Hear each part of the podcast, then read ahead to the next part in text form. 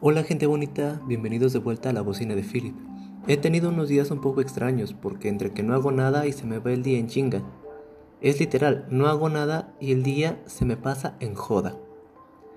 El día de hoy quiero contarles un relato de terror que me encontré en internet, cuyo autor no pude encontrar. Si alguien lo conoce, hágame el favor de escribirlo en los comentarios, ya que no soy dueño de este relato. ¿Por qué? Porque el relato que les voy a relatar se titula El hombre de los sueños. En enero de 2006, un psiquiatra de Nueva York recibió en su consulta a una de sus pacientes como un día cualquiera. En aquella sesión, la joven le explicó que había soñado en repetidas ocasiones con un hombre al que ni siquiera conocía.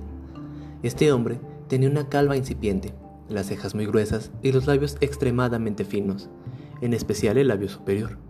Mientras oía la descripción, el facultativo dibujó el retrato del sujeto. No le dio mayor importancia y lo dejó sobre la mesa. Las cosas cambiaron cuando, en siguientes consultas, dos pacientes más aseguraron haber visto al mismo hombre en sus sueños. El psiquiatra decidió hacer copias del dibujo y enviarlo a varios compañeros de profesión.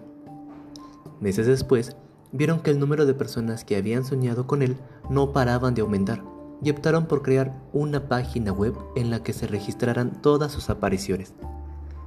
Los facultativos descubrieron que el misterioso hombre se había colado en los sueños de cerca de 2.000 personas.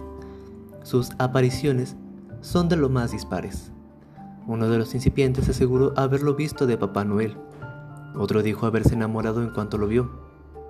Un tercero asegura que cuando sueña que vuela, el hombre lo hace junto a él y nunca habla. El fenómeno ha dado a pie a múltiples teorías conspirativas.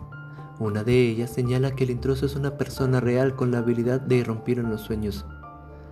Otra, incluso afirma que se trata de un proyecto oculto de los gobiernos para controlar las vidas de los ciudadanos. La hipótesis más científica, sin embargo, indica que este rostro forma parte de la conciencia común. Esta es una historia que casi todos han de conocer. Recuerdo haberla leído en internet hace algunos años, pero me parece sumamente interesante, en especial por la última hipótesis, que señala que la conciencia, que ese hombre forma parte de la conciencia común. Y quizá de algún modo sea cierto, que la conciencia esté ligada a algún fenómeno superior, que en algún momento se enlaza con otras personas, como si todo fuera parte de algún servidor único, He de ahí las coincidencias de repente con algunas personas que han soñado con cosas similares. Bueno, gente bonita, hasta aquí el audio de hoy. Espero que les haya gustado. Hasta la próxima.